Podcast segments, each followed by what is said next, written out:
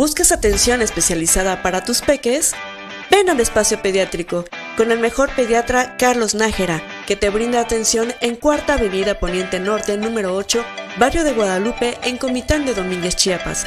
Para citas, 963 101 4031.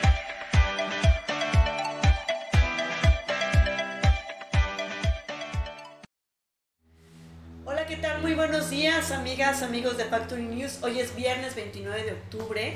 Eh, ya no vimos el, el clima. ¿Cómo está, Rose? Buenos días. Buenos días, ¿cómo están? Bienvenidas y bienvenidos aquí a Factory News. Vamos a ver hoy quién dice qué. ¿Y cómo está el clima, Lupita? Pues no sé, lo estoy buscando. Ay, qué no me lo dan, no me lo dan. Ahí voy, ahorita A te digo ver, cómo estoy buscando. Pero la verdad es que hoy amaneció más calurosito que otros días, no está nublado. Yo digo que sí va a ser calor, Fíjate que aquí dice que la máxima es de 22, no va a estar tan caluroso. ¿no? 22, mínima de 12, ahorita estamos a 17 grados centígrados con sensación térmica de 17 y baja probabilidad de, pre- de precipitaciones para la noche, así es que no esperamos lluvias. Esperamos vientecito por ahí de las 5 de la tarde, un viento fresco. Mm, Y se ve, y se ve todo nublado, efectivamente, las nubecitas Sí. ahí van a estar, ¿no? Efectivamente a 22 grados 22 centígrados. grados. Ahorita estamos a 17 grados centígrados, es- vamos a estar a 22 máximo, a 21 mínimo. Y bueno, lamentablemente tuvimos, amanecimos, pues muy tristes el gremio. Nos acostamos. Nos acostamos y amanecimos con una noticia bastante, eh, pues, triste, desconsoladora para el gremio eh, periodístico, para el gremio de reporteros en medio de comunicación, porque en San Cristóbal de las Casas, pues, asesinaron a uno de nuestros compañeros, que en paz descanse, Freddy, López. López, un, un gran periodista. Al rato más o menos vamos a platicar cuál ha sido su trayectoria. Eh, de verdad que en paz descanse, pero sí exigimos justicia. Nos promulgamos y nuestro posicionamiento es en contra de estas acciones, en contra del periodismo, en contra de callar eh, las voces que están dispuestas a hablar, eh, en contra de, de estas personas que son libres de expresión y que se encuentran con, con esta situación de, de- del crimen organizado, porque ¿quién más, no? Es bastante complicado definir quién pudo haber sido el periodismo que ejecutaba Freddy. Era un, peri- un periodismo muy fuerte, una corriente en la que se habla desde la verdad, Ajá. desde la concepción propia de la verdad. Y pues evidentemente este artero asesinato tuvo todo que ver con su ejercicio de la libertad de expresión, de su ejercicio periodístico. Exigimos justicia porque no se mata la verdad matando periodistas. Así es, Factory y Comunicación Sin Límites acompaña, les manda un saludo y un abrazo fraternal a su familia, a sus amigos, pues que en paz descanse. Y al rato vamos a cubrir algo que vamos a hacer el gremio de comunicación de aquí de Comitán. Vamos a, a unirnos, que para eso estamos, ¿no? Así Porque es. estamos en contra de estas acciones. Y bueno, eh, pues vamos a empezar. y como siempre hacemos cosas diferentes, las mujeres comunicando, las mujeres trabajando, las mujeres eh, informando desde la ciudad de Comitán de Domínguez, Chiapas, eh, pues nuestra sección, qué es lo que están haciendo nuestros funcionarios por nosotros, Nosotros, nosotras, ¿no? En general. ¿Y qué te parece si yo te empiezo a platicar eh, de José Antonio eh, Aguilar Mesa, Toño Aguilar Mesa como lo conocemos, el, diputado local número 10, pues ya eh, moviéndose en el Congreso del Estado de Chiapas, llevó a cabo la, la comisión, ya el establecimiento de la Comisión de Protección Civil que él preside, estuvo acompañado del doctor Luis Manuel García Moreno, que es el secretario de Protección Civil. Déjame decirte, Rose, que eh, vimos a un Toño político eh, que hizo un protocolo político, eh, tuvo el acompañamiento, si no fueron los presidentes, porque sí estuvo Iván López, el presidente de la Independencia, acompañándolo en este acto tan importante de tomar protesta a la Comisión de Protección Civil. Estuvieron los regidores representando al conta Ervin Pérez Alfaro, al presidente de Socoltenango, eh, al presidente de Comitán también, eh, que mandó a sus representantes. Por lo general eran los regidores que tienen también esta Comisión de. Protección Civil. Eh, muy bien, un Toño echado para adelante, un Toño que de verdad mi respeto se ve eh, lo político, el, el trabajo, el ejercicio, este, pues todo lo que, lo que él sabe vertido a través de este gran evento. ¿no? Se, se transmitió a través del canal del Congreso de, del Estado, muy bien.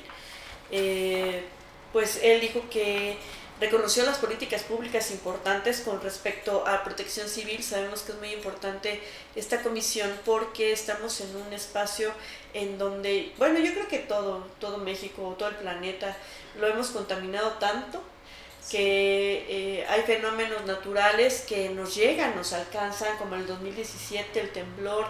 Entonces esta comisión tiene que entrar con políticas públicas nuevas en donde tiene que reconocer, tiene que generar desde escuelas resilientes, tiene que establecer políticas en las que sepamos cómo actuar ante alguna situación de emergencia. Eh, y bueno, ahí está Toño eh, unido, reunió a los bomberos, a los representantes de la escuela de resilientes. Eh, bueno, mis respetos para él. Con tan solo que estuviera el doctor Luis Manuel García Moreno eh, como invitado de honor en esta instalación de la Comisión de Protección Civil, pues dijo mucho. Y es que al final van a tener que trabajar juntos y entonces, como dices, esta parte de ser político se le da muy bien a Toño. No en vano tiene tantos años de experiencia en esto, entonces en la política. está haciendo lo suyo. Así es, y fíjate que pues dijo que va a estar para, está para fortalecer el marco normativo en materia de riesgos de desastres, de protección civil y de resiliencia. Pues felicidades, Toño. Muy bien.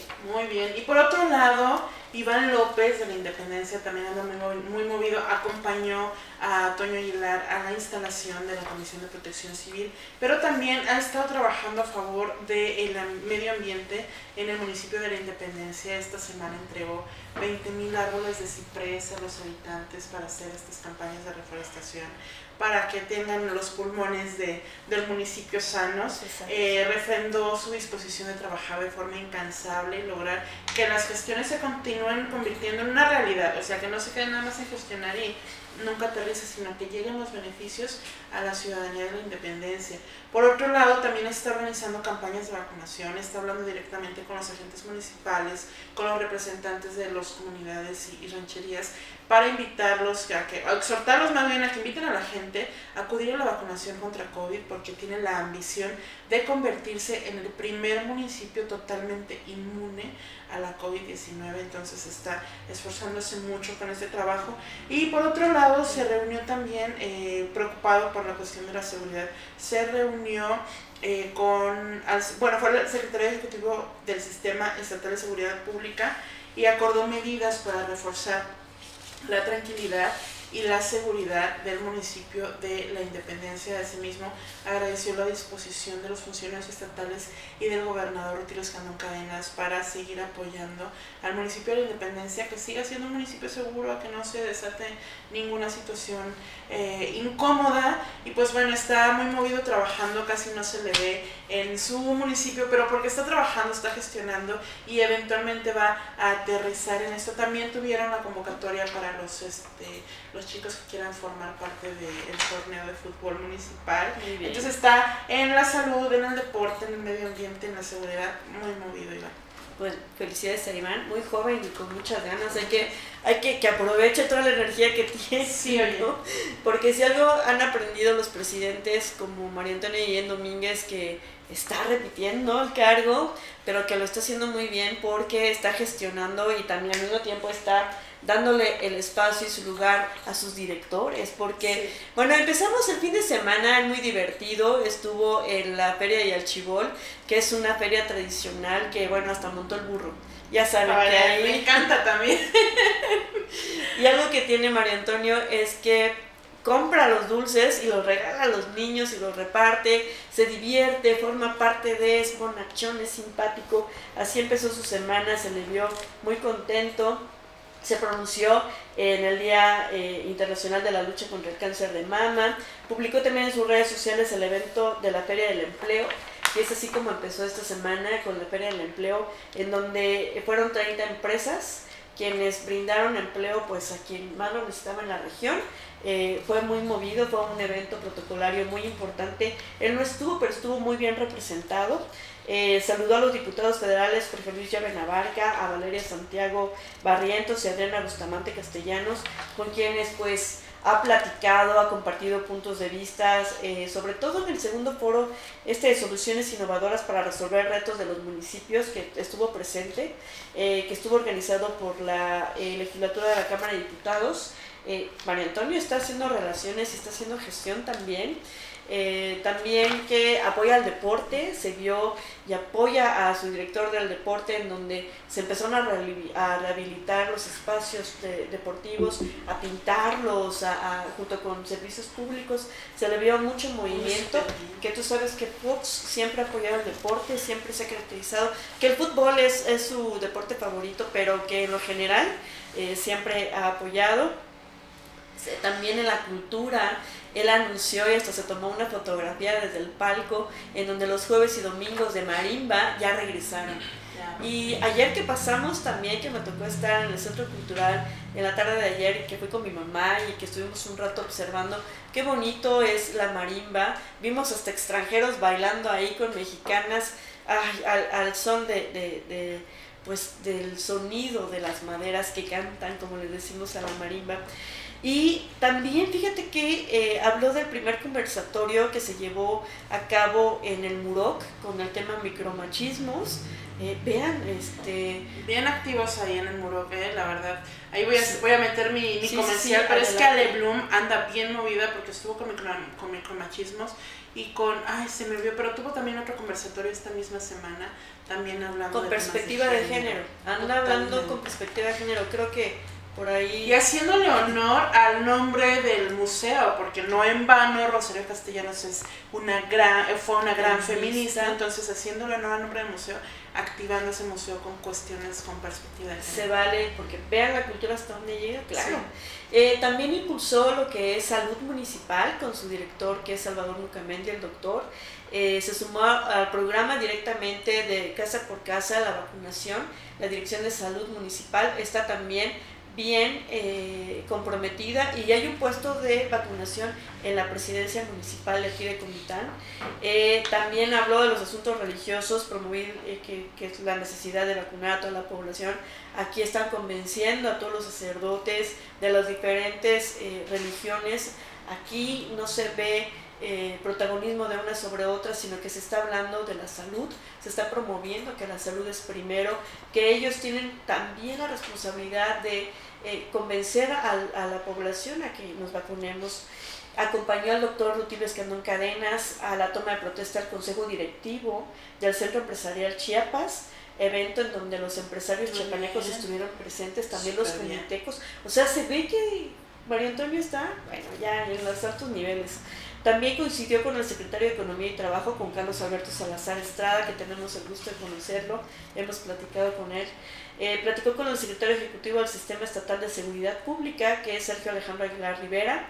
Eh, se van a generar varias acciones en materia de seguridad pública para Comitán, o se está aprovechando.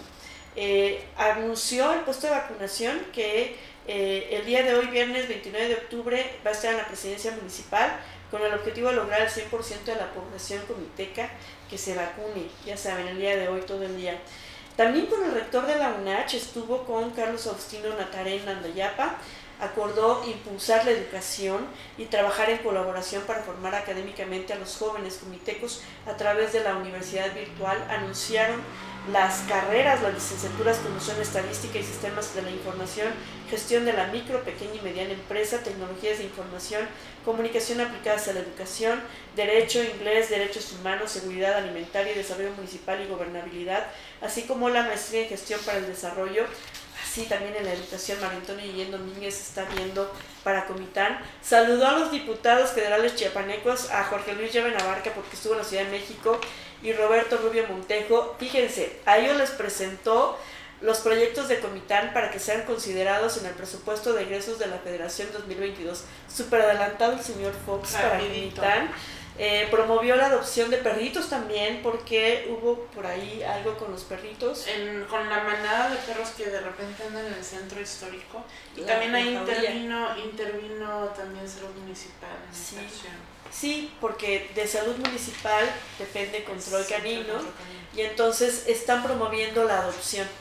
Eh, no están, eh, ellos están haciendo énfasis que no están sacrificando. sacrificando a los perritos, sino que están promoviendo la adopción. Muy bien por eso. Y en su visita de trabajo a la Cámara de Diputados, se reunió con la diputada Karen Castrejón, presidenta de la Comisión de Ecología, y con el diputado Ismael Brito Mazariegos, que ya saben que es el presidente de la Comisión de Asuntos de la Frontera Sur, con quienes pues aseguró que va a trabajar coordinadamente en materia de ecología y para el desarrollo de Comitán. Pues así el señor Fox. También bien movido. Nos tiene no se le ve el bien pelo. no se le ve el pelo. Es que ya no, sabe, ya por dónde y cómo. Ah, Sí, Bien, es lo bien. bueno de tener ya la experiencia. Otra persona que anda bien movida es Vladimir Hernández Álvarez, presidente municipal de Las Margaritas. Esta semana ha seguido con las audiencias directas al pueblo en el edificio de seguridad pública. Eh, mantiene la comunicación abierta con la gente y eso está muy padre porque la gente llega con sus preocupaciones y él canaliza, si bien eh, formalmente él a veces no puede solucionar todo, pero canaliza sus áreas, así es que también lo está trabajando muy duro. Esta semana también instaló el Consejo de Seguridad Pública Municipal en compañía de la maestra Sandra Guerra Bendaño, a quien le mandamos un saludo, que ella es la delegada regional transfronteriza del Secretario Ejecutivo del Sistema Estatal de Seguridad Pública del Estado de Chiapas. Eh, también tomó protesta al secretario Ejecutivo del Consejo Municipal de Seguridad Pública, a la directora, directora de la Policía Municipal, es una mujer, Bien. directora, y Vialidad, al coordinador de prevención del delito. Ah, dentro de este consejo también forma parte de las corporaciones policíacas de los tres órdenes del gobierno. Entonces ahí estuvo también aprovechando para pactar acciones en coordinación con el secretariado para llevar seguridad a, a las margaritas. También expidió la convocatoria para que las rancherías y comunidades elijan a sus agentes municipales. Esto es muy importante, tienen del 15 al 19 de noviembre para presentar toda la documentación pertinente para comprobar que la persona está elegida como agente municipal. Pero lo importante es que tiene que ser electo por la asamblea. Así es que lo primero que tienen que llevar es su acta firmada de asamblea. Entonces, para que se apliquen ahí las comunidades y rancherías del municipio de Las Margaritas. Además, Vialidad Municipal lleva a cabo la señalización de la calzada de Los Ángeles para evitar accidentes ante la llegada de los ciudadanos al panteón, pero también señalizaron las fosas para evitar accidentes al interior del panteón, porque se porque pueden caer, claro, se pueden caer de noche, entonces señalizaron fosas abiertas, protegieron ahí, trabajaron ahí con protección civil. Eh, también am, este sábado 30 de octubre tienen una rodada nocturna y entonces están invitando a la gente a que vayan con su bicicleta, pero que vayan disfrazados. No es un concurso, pero es una convivencia familiar, que lleguen con su bicicleta disfrazados para pasar la noche. La cita es a las 6.30 de la tarde en la explanada del, del Parque Central y es bien importante recordar, y esto lo dice el presidente en sus comunicaciones, que es importante que cuidemos la sana distancia, que usemos el cubrebocas si vamos a acudir a estas actividades porque pues no queremos que las margaritas esté inundado de COVID, ¿no? Entonces hay que protegernos, hay que cuidarnos y sí, acudarnos a celebrar, a, a llevar a cabo nuestras tradiciones, pero con todo el respeto de las medidas de seguridad. A mí me gustaría mucho conocer a este presidente. Ah, yo Me tiene muy sorprendida. Tú ya tan movido. ¿Y cómo llega también a las comunidades? ¿Cómo está visitando comunidad a comunidad? ¿Cuánta gente lo recibe en las comunidades? Sí. Pero cuando él se viste, ay, bueno, así con, con, con eso, genera tanta empatía, identidad, lo- al mismo tiempo la promueve. Bueno, yo lo admiro. Está muy movido, Vladimir. Presidente, por favor. Una entrevista. Y bueno, a alguien a quien también admiramos porque nos ha dejado con la boca abierta con respecto a todo el trabajo que hizo, eh, porque va a pasar con Vladimir y lo mismo va a pasar con Iván. Yo, yo digo que vemos a la independencia como muy pequeño todavía, pero con estos grandes señorones a la cabeza y en el liderazgo, van, van a hacer crecer eh, a sus municipios. Lo mismo pasó con la Trinitaria. Así es. Con la Trinitaria, el contrario, Pérez, con la llegada de él en la administración, eh, de, pues ya como presidente municipal, ya va por otros tres años en donde tiene que demostrar de qué está hecho, pues ya sabemos que empezó otra vez con la obra pública, pero ya se ve que hay presupuesto, que hay más desarrollo, que hay, que hay más compromiso. Eh, se llevó a cabo en el marco de la clausura del Festival Nacional Lagunas de Montebello, que fueron tres días intensos en donde instaron a la ciudadanía a trabajar en conjunto para salvar el planeta. Todos estamos con, con este tema de salvar el planeta. Eh, pues eh, contó con, con, las autoridades presentes, hicieron un llamado urgente, él por supuesto a la cabeza para trabajar en, a beneficio de los ecosistemas naturales, haciendo énfasis que no solo se trata de hacer festivales o tomarse una fotografía y de fondo eh, los lagos de Montebello, ¿verdad? Sino más bien trabajar de manera conjunta para salvar a los pulmones del planeta. Recordemos que él trabajó en el Parque Nacional Lagos de Montebello, que sabe muy bien de qué carece, qué es lo que le hace falta. Eh, por supuesto que está súper comprometido hasta con las comunidades que la representan. Eh, por eso los cuida mucho. Y entonces sí, sí sabemos que va a trabajar mucho en pro de, del medio ambiente, pues en lo que podamos sumarnos, aquí estamos. El 26 de octubre celebró también 26 años de vida junto a con su compañera de vida que es eh, Rubí López Martínez, han recorrido tantos una espacios, una vida completa, tantas experiencias, tantas aventuras, que tantas cosas no han pasado, tantos sueños compartidos. Y cómo han crecido juntos y la forma en que se miran, yo ese par los admiro mucho porque cómo se miran, cómo la mira, cómo lo mira ella cuando él está hablando y cómo la contempla él. No, no, qué barbaridad, de verdad. Felicidades. Pues felicidades, Tonta, felicidades, Rubí, su güera, como dice él. Felicidades a la güerita.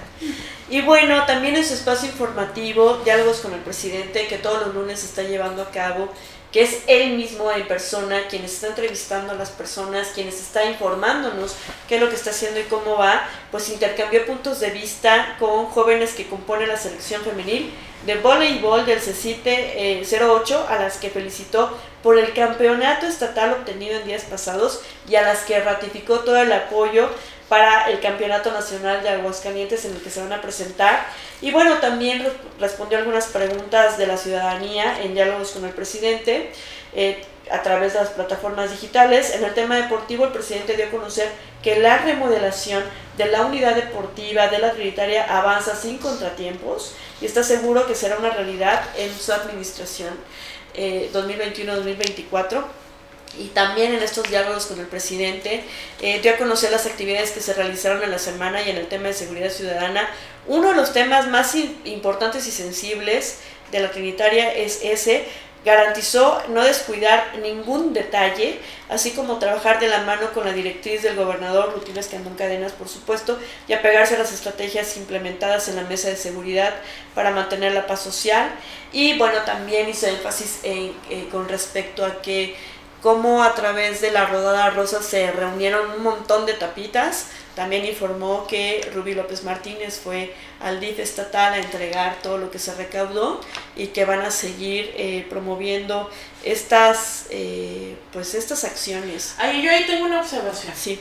Porque seguramente la licenciada Rubí López Martínez lleva a cabo muchísimas más actividades en su gestión, en la administración del DIF municipal, pero no las comunican. Entonces, el único, la única información que disponible de esta semana de Universidad Ruby es esta acción de las tapitas, que no es menor, sin embargo nos gustaría mucho saber lo que está haciendo, cómo está impactando en la sociedad, porque ella lleva el, lado más noble, ¿no? Y definitivamente las acciones de obra pública que hace el, Conta Ervin va sumado a las acciones, a las labores de acción social que hace la licenciada Ruby. A mí sí me gustaría ver mucho más de lo que hace ella. El, DIF municipal.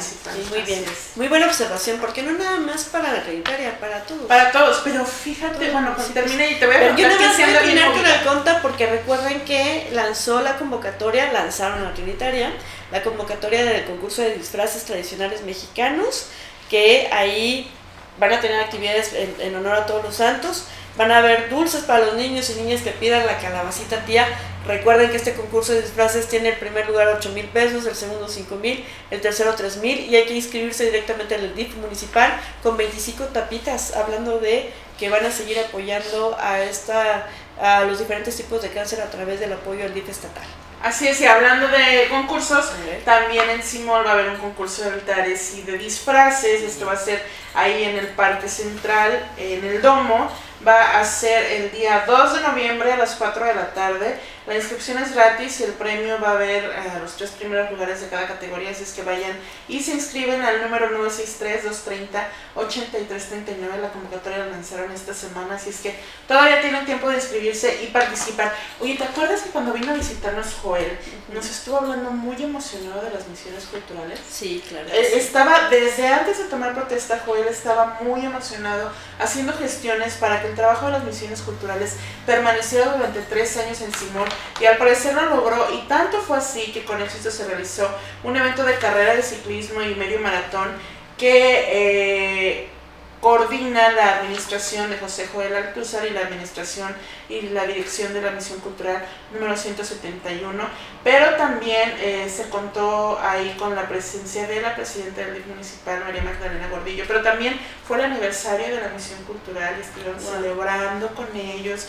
de hecho hicieron hasta una transmisión en vivo porque estaban muy contentos. Y esto es un logro porque él se lo propuso, lo traía entre ceja y oreja desde campaña, una vez que le confirmaron su triunfo, se puso a gestionar y tomando posesión, pues está trabajando en coordinación con ellos, nos comentaba él, que es muy importante para, para el municipio que las misiones culturales permanezcan, ya que hacen una labor extraordinaria por el municipio en la cuestión de educación, en la cuestión de cultura, en la cuestión de deporte. Así es que muchas felicidades a tanto al ayuntamiento, como las misiones culturales por la labor que están haciendo. Y también esta semana se hizo la descacharización y se empezó este, la fumigación del Panteón Municipal de la cabecera municipal de, de, Simón. Esto se hizo en coordinación con Salud Municipal, Regidores, Protección Civil, Centro de Salud, con servicios ampliados y el personal de la jurisdicción sanitaria del área de vectores, que esta semana anduvo en toda la región haciendo descacharización y fumigación de todos los panteones para evitar que el dengue y chikungunya, el Zika, se propaguen ahora en esta temporada de visita a los panteones municipales. Pero yo me puse a hacer mi tarea. Y entonces ahorita hablando, hablando de, de municipal que yo te quería comentar, quien anda bien movidísima es Claudia Rodríguez Velasco, que es la presidenta del DIF municipal de eh, la Independencia, que bueno, vino a la carrera aquí a Comitán, organizó su carrera allá en la Independencia, pero también se suman las acciones que tiene el municipio para coordinar esta área de vacunación en todas las rancherías y, este, comunidades. Entonces trae ese personal también bien movido, invitando a la gente a que se vacunen, haciendo conciencia, eh, promoviendo los esquemas de vacunación. Y también se reunió con el delegado de Economía de la Meseta, Comité Laval, el ingeniero Humberto Armando, le mandó un saludo muy afectuoso. Y durante este encuentro pues establecieron acciones para que las mujeres y las personas que atiende ella en el DIF puedan llevar a cabo emprendimientos en coordinación con la Secretaría de Economía. Así es que es muy importante esta reunión que llevó a cabo ahí Claudia Rodríguez Velasco. También aquí en Comitán, mm, Mari Guillén, presidenta del DIF, se reunió con los padres de familia de niños con discapacidad. ¿Te acuerdas que le preguntábamos en la entrevista que tuvimos? Que cuando se iba a reunir, pues bueno, ya se llevó a cabo esta reunión. Ahí era muy importante para Mari, nos comentaba, escuchar las necesidades de los padres de niñas y niños con discapacidad, eh, saber en qué se les puede ayudar y también expresar cuáles son los alcances del DIF municipal y cuáles son las limitaciones, pero al mismo tiempo les dio a conocer los servicios que se les ofrecerá, planearon una oferta institucional adecuada e inclusiva para todos, de acuerdo, como decía, a las necesidades. Entonces, bien comprometida Mari. Mari se ve que va a ser un trabajal, pero está con trabajo asertivo. Así es. Y por otro lado, pues en Las Margaritas, la maestra Reina Gómez Cruz entregó lentes, lentes a jóvenes adultos mayores del municipio de Las Margaritas.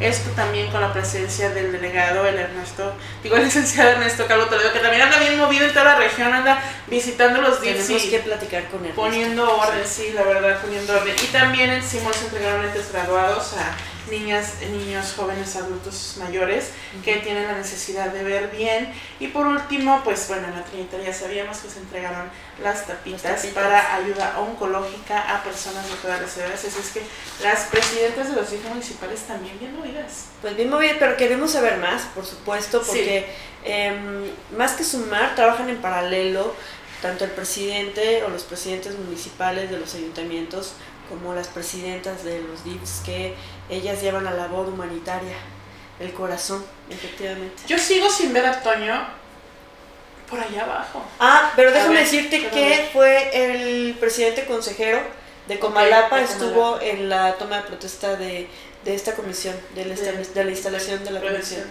de, protección, civil. Y entonces eso significa que ya hay, una, ya hay un acercamiento y hay una relación. Oye, sí, es importante, vamos a estar pendientes de cómo se organizan para mejorar la cuestión de seguridad y también con la Trinitaria hablar la cuestión de seguridad, porque estos dos municipios están muy complicados en esta, en esta cuestión. Entre Comalapa y Trinitaria, han habido muchos conflictos. Pero bueno, eh, esta es, pues ya escuchamos y vimos qué es lo que están haciendo los funcionarios por nosotras, por nosotros aquí en la región. Vamos a pasar a las noticias aquí en Factory News. Ya saben que somos mujeres comunicando, mujeres trabajando. Vamos a un pequeño corte. Esto está Factory Factory y CEPREC concientizando contra el cáncer de mama. ¿Sabías que a nivel nacional la tasa de mortalidad por cáncer de mama es de 17.19 defunciones por cada 100.000 mujeres de 20 años o más? Las entidades con la mayor tasa de mortalidad de 22.36 a 26.71 se encuentran en Chihuahua, Ciudad de México, Baja California y Baja California Sur. Las entidades con las menores tasas son Quintana Roo, Chiapas, Oaxaca, Yucatán, Campeche, Colima, Guerrero, Morelos, Hidalgo y Tabasco.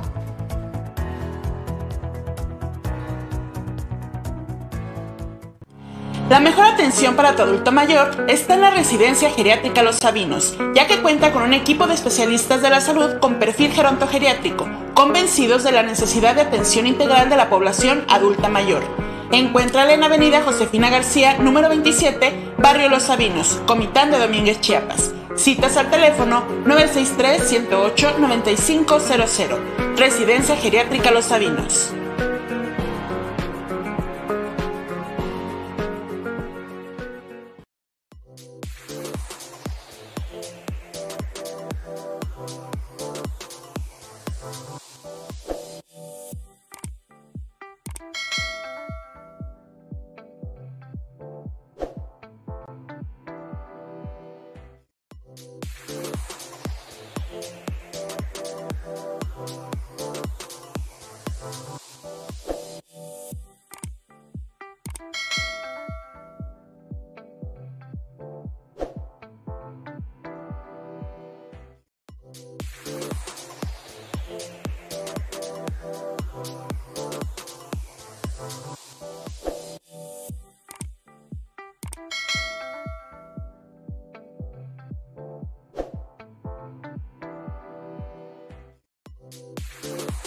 Factory y CEPREC concientizando contra el cáncer de mama. ¿Sabías que la Organización Mundial de la Salud promueve la alimentación saludable, la actividad física, el control del consumo de alcohol, el control del sobrepeso y la obesidad como las medidas de prevención más eficaces para evitar esta enfermedad?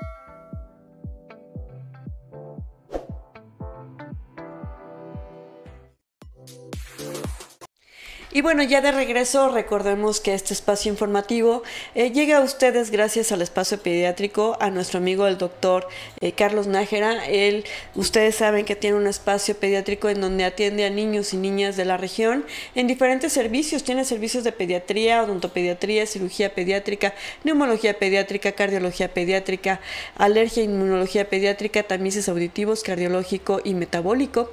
Todas las vacunas del sector público y privado también. Y aparte, de ser un espacio pediátrico, también tiene eh, oftalmología, ginecología, ortodoncia, traumatología y ortopedia.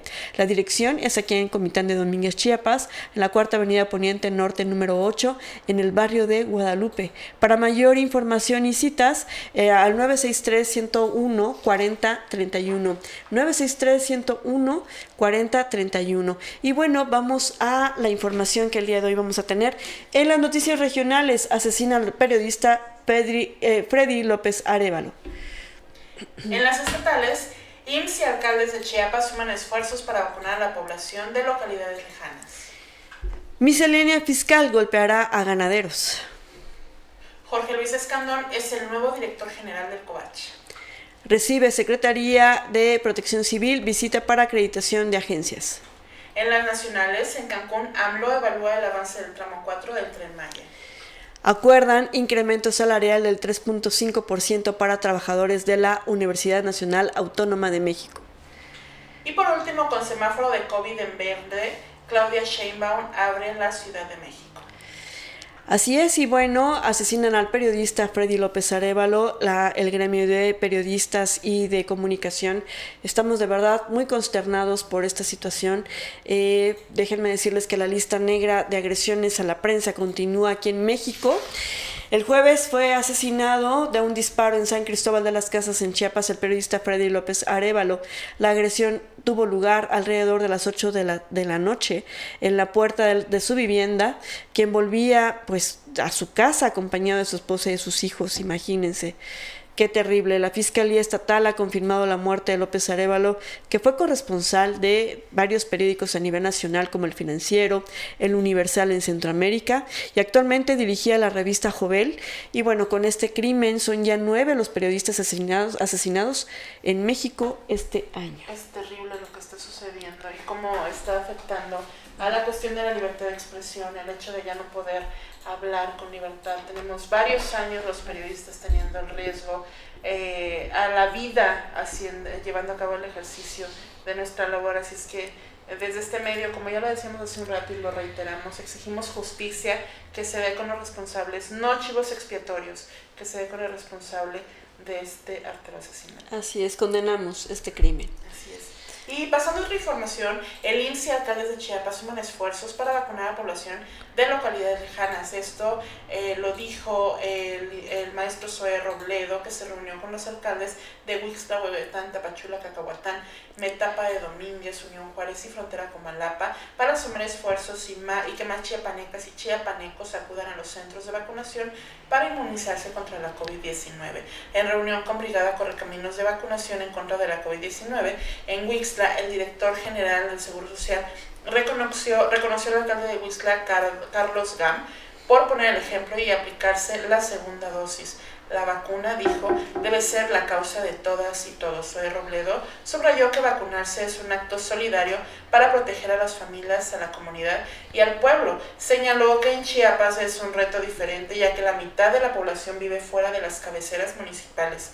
El municipio de Huixla, el 90% de la población está vacunada al menos con una dosis, pero no ocurre lo mismo en otras localidades, barrios y rancherías ejidos. Y es ahí a donde se quiere llegar. Asimismo, agradeció a los servidores de la Nación, al personal de el salud del Seguro Social, IMSS Bienestar y a las Fuerzas Armadas por el despliegue que han realizado para llegar lejos y estar cerca de la gente en esos lugares. Y bueno, la miscelánea fiscal 2022 que fue aprobada en lo general en el Senado de la República y que es el conjunto de disposiciones que involucran la recaudación de impuestos del siguiente año, va a provocar un impacto negativo en quienes se dedican a las actividades del campo, en la entidad, puntualizó José Ernestino Mazariego Centeno, líder de la Unión Ganadera aquí en el estado de Chiapas. La molestia que tiene el gremio, dijo, es que la nueva reglamentación fiscal trae implícitos otros impuestos que se tienen que pagar por la venta de animales, leches o productos que rebasen el límite económico que antes se tenía. Es decir, previo a que se realizaran estos ajustes, cualquier ganadero podía tributar en el régimen simplificado de confianza y facturaban hasta 1.300.000 pesos sin la necesidad de que pagaran impuestos. No obstante, con los cambios aprobados solo se eximen de pagos si no pasan los 900 mil pesos y que no pertenezcan a ninguna figura moral. Nos preocupa, dijo, creo que los ganaderos y todo el sector agropecuario debe ser tratado de una forma diferente. Con la pandemia hemos mantenido la economía de nuestro estado, lo que queremos es que nos volteen a ver, remarcó. Y para el líder de este sector, estos cambios pegarán de lleno no solo en la economía de los productores, también en los consumidores, debido a que serán los usuarios los que al final de cuentas pagarán pues cualquier ajuste vinculado con nuevos impuestos. Y bueno, hicieron un llamado a quienes tienen en sus manos este tema que analicen la situación, principalmente a los diputados federales chiapanecos, ojalá y hayan ya hecho llegar pues a nuestros diputados federales chiapanecos este, esta consternación que tiene el gremio ganadero, porque de verdad, imagínate, va a subir la leche, se va a incrementar el queso, este, la carne también nos va a afectar, porque si se incrementa el IVA, a nosotros nos incrementan el costo y el precio de, estos Así es, y eso eventualmente vamos a dejar de consumir un poco la leche, un poco la carne, o sea, de por sí hay familias yo lo comentaba de broma no Hay familias que no pueden comer carne todos los días. Es más, ni todos los días, a veces ni una vez a la semana. Con el incremento de precios, pues es un riesgo también para la salud de la gente. porque al final de cuentas el consumo de ciertos alimentos y el, el dejar de consumirlos puede impactar directamente en la salud de la ciudadanía. Así es. Bueno, a ver qué pasa. Y por otro lado, Jorge Luis Escandón es el nuevo director del COVACH. La Secretaría de Educación la secretaria de Educación, Rosaide Domínguez Ochoa, entregó este miércoles en representación del gobernador el nombramiento a Jorge Luis Escandón Hernández como, nuevo director general del Colegio de Bachilleres de Chiapas en sustitución de Nancy Hernández Reyes. Teniendo como marco la sala de juntas de la dependencia estatal, la titular de la Secretaría de Educación agradeció y reconoció el desempeño de Nancy Leticia Hernández Reyes, a quien le deseó éxito en sus nuevos proyectos profesionales. Asimismo, felicitó por su nueva encomienda al nuevo titular de este subsistema educativo y lo exhortó a poner todo su empeño, experiencia y dedicación a favor de la comunidad covachense. Tras rendir protesta como nuevo director general, Escandor Hernández agradeció la confianza otorgada para ocupar este cargo.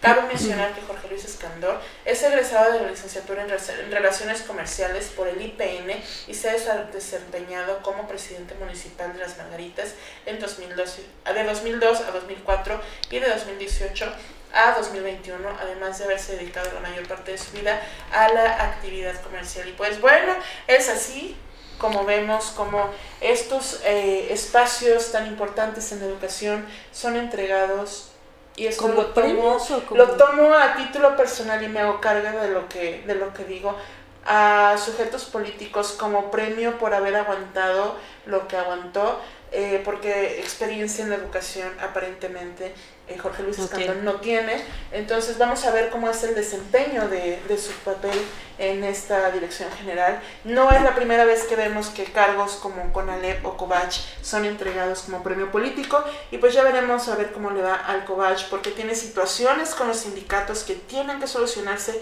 y hemos visto que el desempeño en conflictos de Escandón Hernández y, y, el Covache es muy importante porque tiene en el estado de Chiapas más de 338 planteles y más de 100.000 estudiantes, entonces sí es una institución de peso es una institución que tiene antigüedad en la educación en Chiapas. Y muchas alumnas y alumnos han egresado de ahí, pero lo que me preocupa realmente es la situación de los sindicatos que frecuentemente tienen en paro al COVACH, y entonces necesitan de una solución política efectiva. Sin embargo, pues hay situaciones que de antecedente que no no me da mucha esperanza para las soluciones políticas en cuanto a Escándalo Hernández. Vamos, a, ver. qué pasa, porque también se maneja muchísimo recurso económico en esta institución. Y fíjate que la Secretaría de Seguridad y Protección Ciudadana recibió la visita de personal de la Oficina de Asuntos Antinarcóticos y Aplicación de la Ley de la Embajada de Estados Unidos para supervisar los avances del proceso de certificación de la Comisión de Acreditación para Agencias de Aplicación de la Ley, CALEA. Eh, en, la, en representación de la Secretaría de Seguridad y, Protección Ciudadana Gabriela Cepeda. José Luis Martínez González, coordinador de acreditación, eh, acompañó a Kelsey, eh, titular adjunta del equipo de seguridad de aplicación de la ley, y Alejandro Barberena Hernández, especialista de proyectos de esta institución, al recorrido de las instalaciones de la Dirección Estatal en Coordinación, Control, Comando, Comunicación y Cómputo C5, en la cual constataron los procedimientos de atención y servicios a la ciudadanía del número de emergencia 911 y el 089 de denuncia anónima, así como la Red Nacional de Comunicaciones y la Red Estatal de Radiocomunicación. Y bueno, en este marco, directores de agencias en proceso de acreditación, CALEA y gerentes de acreditaciones de la Policía Estatal Preventiva, Instituto de Formación Policial, Coordinación, Control, Comando, Comunicación y Cómputo 5 y Unidad de Asuntos Internos presentaron los avances del proceso de acreditación con la finalidad de continuar garantizando la seguridad y el bienestar de las familias chiapanecas. Y pasando a los nacionales en Cancún, Andrés Manuel evalúa el alcance en el, avance en el tramo 4 del tren Maya. Por medio de un tuit, el presidente Andrés Manuel López Obrador dio a conocer el recorrido de evaluación de la obra del tren Maya. En Cancún se evalúa el avance del tramo 4, además de los secretarios de la Defensa y Comunicaciones y de los gobernadores de Yucatán y Quintana Roo, participaron los directivos del ICA, responsables de la construcción, y también Rogelio Pons y Daniel Chávez. Escribió el texto al que hizo acompañar una fotografía de la reunión. Y bueno, acuerdan incremento salarial del 3.5% para trabajadores de la Universidad Nacional Autónoma de México y el Sindicato de Trabajadores Administrativos acordaron un incremento del 3.5% directo al salario ofrecido, es decir, no esperaron a que se manifestaran, sino que la UNAM directamente dio este aumento eh, vigente del 1 de noviembre del 2021 al 31 de octubre del 2022 y en reunión efectuada en la Dirección de Relaciones Laborales secretario administrativo de la UNAM, Luis Agustín Álvarez y Casa Longoria, destacó que la universidad planteó la mejor oferta y agradeció el esfuerzo y la, la solidaridad de los trabajadores y funcionarios que intervinieron en la negociación.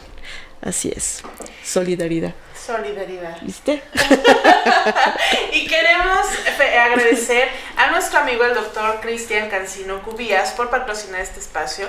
Les recuerdo que Cristian Cancino Cubías es un urólogo eh, em, certificado, certificado por el... No sé qué tienen las palabras hoy. Se nos están escapando. Pero mira, es certificado, destacado, es bueno, extraordinario. extraordinario ser humano y extraordinario médico certificado por el Consejo Nacional Mexicano de Urología. Es especialista en infecciones urinarias en mujeres y hombres, incontinencia urinaria, litesis urinaria, pielonefritis, balanitis hematuria, hiperplasia benigna de próstata y bueno, un montón de enfermedades también difusiones eh, eh, sexuales masculinas. Entonces, si tienes alguno de estos problemas, acude por favor con Cristian en Cancino Cubías. Lo puedes ubicar en la quinta calle Poniente Sur, número 12, justo frente al, Sanatorio Fraternidad. Y pueden hacer cita al teléfono 963-632-5079 y en urgencias, Lupita, si tienes alguna urgencia, al 963-112-1266. Vale mucho la pena. Vale bastante la pena. Y cambiando de tema, fíjense que ya por fin la Ciudad de México abre sus puertas a las actividades esto lo anunció Claudia Sheinbaum tras 253 días de vacunación y con el 95% de la población vacunada. Es momento, dijo, de abrir la ciudad, pero sin arriesgar por lo que anunció diversas actividades que incluyen la conmemoración del Día de Muertos y descuentos en restaurantes y hoteles. En conferencia de prensa recalcó que la ciudad se encuentra en eh, semáforo verde, por lo que las actividades al aire libre están permitidas. Olivia López, secretaria de Salud Capitalina, puntualizó que debemos seguir cuidándonos o deben seguir cuidándose y es muy importante no bajar la guardia. Se continúan aplicando las medidas de seguridad, sobre todo la sana distancia y el uso de cubrebocas, principalmente si las personas tienen síntomas, les recomiendo aislarse y acudir en el primer momento al médico para descartar el COVID. Sheinbaum manifestó que está demostrado que al aire libre hay muchísimos menos contagios, así es que por una par es una parte muy importante eh, de la población de la Ciudad de México la que está vacunada, ya representa el 95% y pues eh, dijo que ya se puede poner el semáforo en verde. Ah, todos los datos muestran una tendencia a la baja, señaló, y para celebrar concluyó la campaña de inmunización contra la COVID-19 en adultos en la Ciudad de México, por lo que ahora sí para celebrarlo está como redactado extraño, pero para celebrar celebrarlo, anunció una serie de actividades que van desde el Día Internacional, eh, desde el desfile internacional del Día de Muertos, que de unos años para acá se volvió clásico porque no era tradicional que se hizo tradicional después de esta película de, de El Agente 007, ah, que tuvieron que montarlo para la película y bueno, ahora ya es tradicional, se va a llevar a cabo. Y además eh, la cuestión de las ofrendas, el jueves se cierra la etapa, ayer se cerró la etapa de vacunación, que inició desde mediados de febrero y pues bueno, tener el 95% de, la, por ciento de la población vacunada, vacunada, es un logro tratándose de la Ciudad de México que es enorme. Ojalá podamos decir lo mismo del estado donde vivimos, ojalá esta brigada Correctaminos alcance todos estos lugares. Y que se pues sumen todos los alcaldes y los ayuntamientos también. Vaya, porque este, queremos regresar a la vida un poquito más normal, aunque tengamos que usar el cubrebocas. El cubrebocas, sí, aunque nos, nos callen un poquito, ¿verdad? Pero bueno, no, ay, sí, la Ciudad de México se viste de esto tan, tan importante, tan bonito. Eh, vivir el Día de Muertos allá es extraordinario. Tengo una información adicional que acabo de encontrar hace... Bueno, mientras la buscas, yo quiero platicarles que la residencia geriátrica Los Sabinos da un servicio a nuestros adultos mayores el más extraordinario y excelente, de verdad. Este, durante este mes que nos acompañó el doctor José Gilberto Alfaro Guillén, le agradecemos el que haya patrocinado, eh, hoy es el último día, eh, del patrocinio de eh, este espacio informativo que hacemos llegar a ustedes. La Residencia Geriátrica Los Sabinos presta los servicios de consulta geriátrica y gerontológica, un club de día, estancia temporal, estancia de respiro, estancia permanente, además de estar conformado por un grupo de especialistas, de profesionales de la salud con perfil gerontogeriátrico, convencidos de la necesidad de atención integral que necesita la población adulta mayor. Recordemos que la residencia geriátrica Los Sabinos está de la entrada de Zapata, aquí en la ciudad de Comitán de Domínguez, Chiapas, seis cuadras hacia adentro, del lado izquierdo, ahí van a, ver la residencia geriátrica sobre la avenida Josefina García, número 27, ahí. Y el teléfono para citas es el 963 108 9500. Recordemos que el doctor Alfaro Guillén también da eh, visitas a domicilio por si su adulto mayor necesita alguna atención especializada. Ahí está. Muchísimas gracias Alfarito por tu acompañamiento en este espacio informativo. Así es, y bueno, para terminar, la última información que encontré, ¿se acuerdan que ayer les comentamos, o antier, que eh, se llevará a cabo la premiación de los Juegos Florales Raúl Garduño que se están llevando a cabo, bueno, finalizó hace unos días, pues ya están listos los resultados. A ver, platícanos, ¿quiénes son los ganadores? En la categoría local, el galardonado es Alexis David López Guillén, con el poemario Luciérnagas, amparado bajo el seudónimo de Jaramillo. Por otro lado, en la categoría estatal, el galardonado es Francisco Javier Hernández Zúñiga. Muchas felicidades, con el premio KS, con el poemario Cae Ceniza, amparado bajo el seudónimo Joaquín Tancoy. Y eh, además en la categoría local hay menciones honoríficas, uno para el poemario Sierpe, amparado bajo el seudónimo de Ofidia, y el segundo para el poemario Pastorear es atajar el océano, amparado bajo el seudónimo bien bonito, Hijo de Carmen. Muchas felicidades, felicidades a todos. por eh, participar en estos concursos y la premiación se llevará a cabo mañana a las 6 de la tarde en el Centro Cultural Rosario Castellanos. No se pierdan las actividades. Va a estar César Gandhi, de verdad, si pueden ir a verlo, es extraordinario cantautor chiapaneco. Así es que las actividades de este fin de semana van Oye, a estar van a estar buenísimas. Vamos a publicarlas en nuestras redes sociales. Un saludo a Daniel Saborío. Le mandé un mensaje, queríamos platicar con él vía telefónica o vía Zoom. Lástima que no, que no pudimos hacerlo. Para que nos platicara las actividades que eh, Cultura lleva a cabo durante estos días, que van a estar bastante intensos, pero bien bonitos y que van la pena porque ya podemos pues con su sana distancia y con todas las medidas de salud eh, que podamos asistir a todos estos eventos. Eh, gracias al Centro Cultural por todos los eventos y felicidades por su 46 aniversario. Hemos estado ya más dinámicos. Ayer había muchísima gente, en la presentación del libro de Mirta Luz, eh, El viento del Boulevard. De verdad, mis respetos. Señora, ya sabes que te admiramos que te queremos, que te respetamos como una gran mujer. Gracias por dedicar la presentación de tu libro a mi hermano Francisco R. Gordillo, que en paz descanse, que también fue director del Centro Cultural en alguna época aquí en Comitán. Eh, de verdad, eh, la presentación de tu libro fue extraordinario. Hicimos una transmisión en vivo desde nuestra plataforma y así vamos a seguir lo que podamos seguir eh, mostrándoles de cómo se viven estas tradiciones, estas costumbres, estos eventos en nuestra ciudad y en la región, pues aquí vamos. Y para estos días de muertos, no se vayan a perder nuestras transmisiones especiales. Posiblemente no tengamos transmisión de noticiario. Vamos a estar todavía evaluando y sí, sí, pues aquí nos vamos a ver. Pero si no, seguramente en la tarde vamos a estar transmitiendo desde las actividades tanto culturales como tradicionales en el Panteón Municipal y en las otras locaciones. Hoy por la tarde también tenemos, vamos a acompañar a un grupo de compañeras que van a montar una antiofrenda para las mujeres víctimas de feminicidio aquí en Chiapas eh, específicamente en Comitán y la región. Y también a las 11 de la mañana nos vamos a reunir con algunos compañeros de la prensa para ah, honrar la memoria de Freddy López Arevalo. Así es que no se pierdan todas nuestras, actividades, pasen un excelente fin de semana en compañía de seres amados y sigamos viviendo nuestras tradiciones. Porque ya escuchemos y vimos. ¿Quién dice qué? Factory y CEPREC concientizando contra el cáncer de mama. ¿Sabías que el cáncer de mama es una de las principales afecciones de salud y a nivel mundial es el tipo de tumor maligno más frecuente en las mujeres?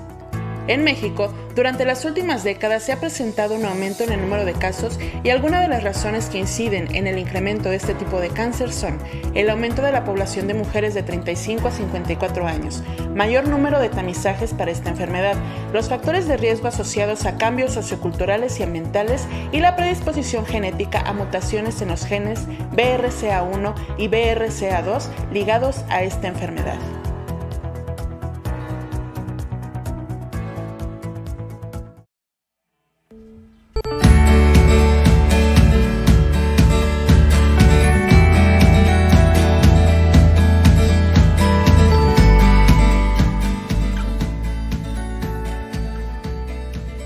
Hola, ¿cómo estás?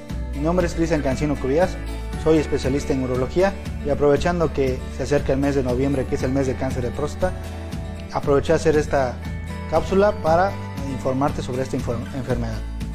El cáncer de próstata es el cáncer número uno en el mundo en hombres, siendo eh, aproximadamente diagnosticados en el año aproximadamente un millón y medio de pacientes en el mundo y de los cuales aproximadamente 400 mil quizás fallezcan por esta enfermedad. Eh, eh, en, México, desgraciadamente, aparte de ser el cáncer más común, es el cáncer la causa número uno de muerte por cáncer en México.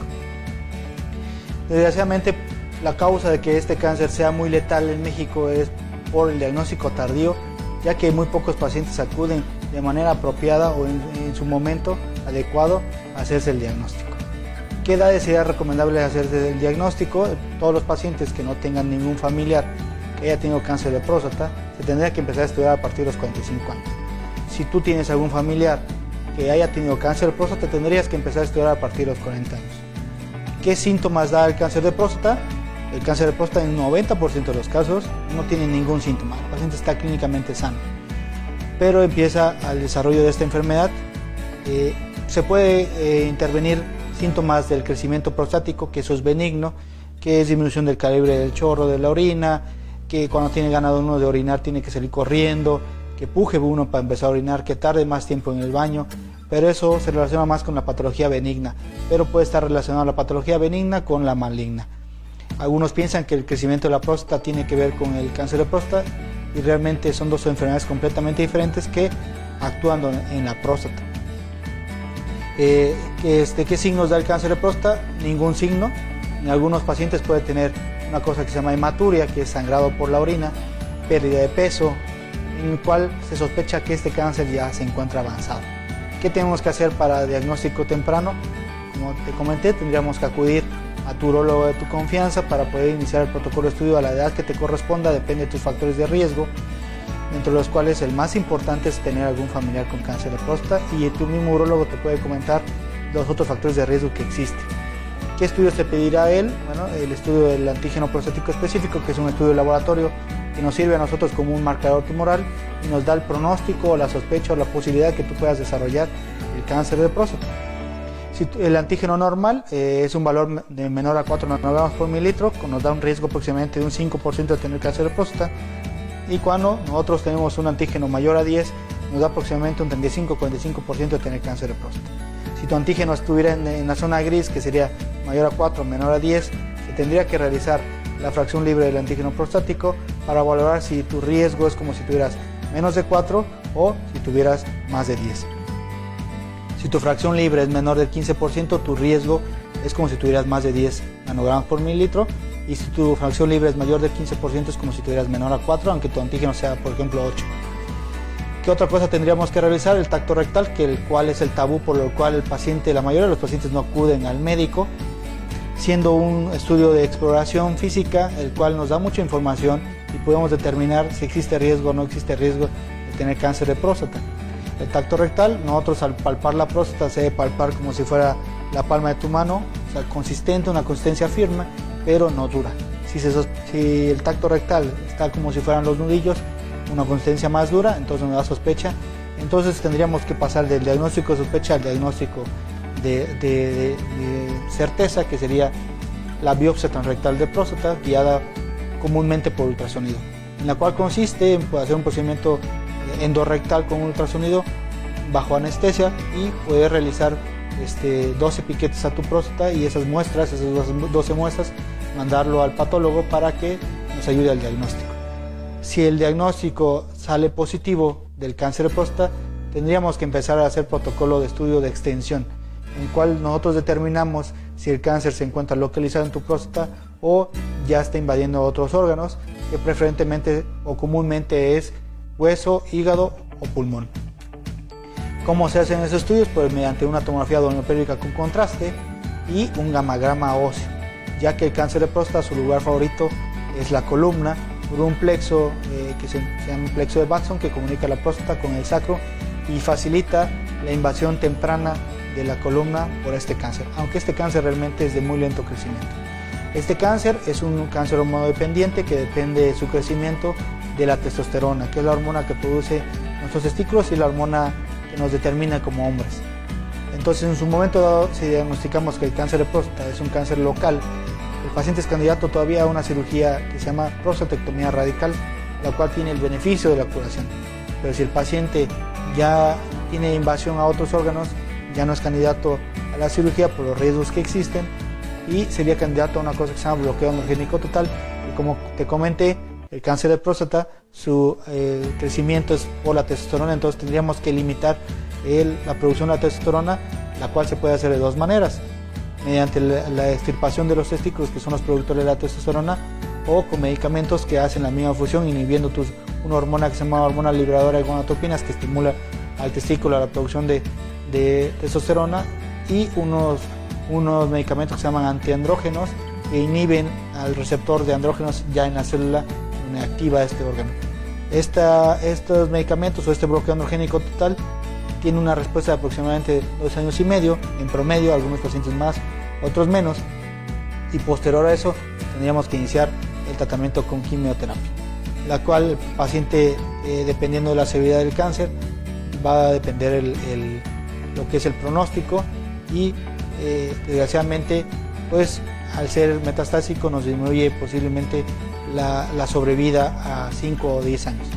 Entonces la importancia de, esta cápsula es el diagnóstico temprano y poder concientizar a los pacientes que realmente tenemos que empezarnos a estudiar a partir de los 40, 45 años y no tener miedo al diagnóstico y poder ir a acudir a tu urologo de tu confianza para que él te ayude y te explique de una mejor manera esta enfermedad.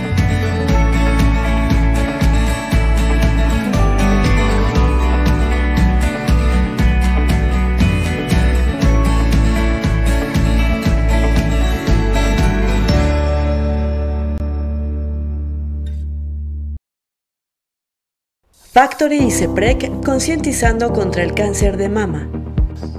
¿Sabías que entre las mujeres que fallecen por cáncer de mama, la mayoría, el 48%, fallece después de los 59 años? El 38% está entre los 45 y 59 años, el 13% tienen entre 30 y 44 años y solo el 1% son jóvenes de 20 a 29 años.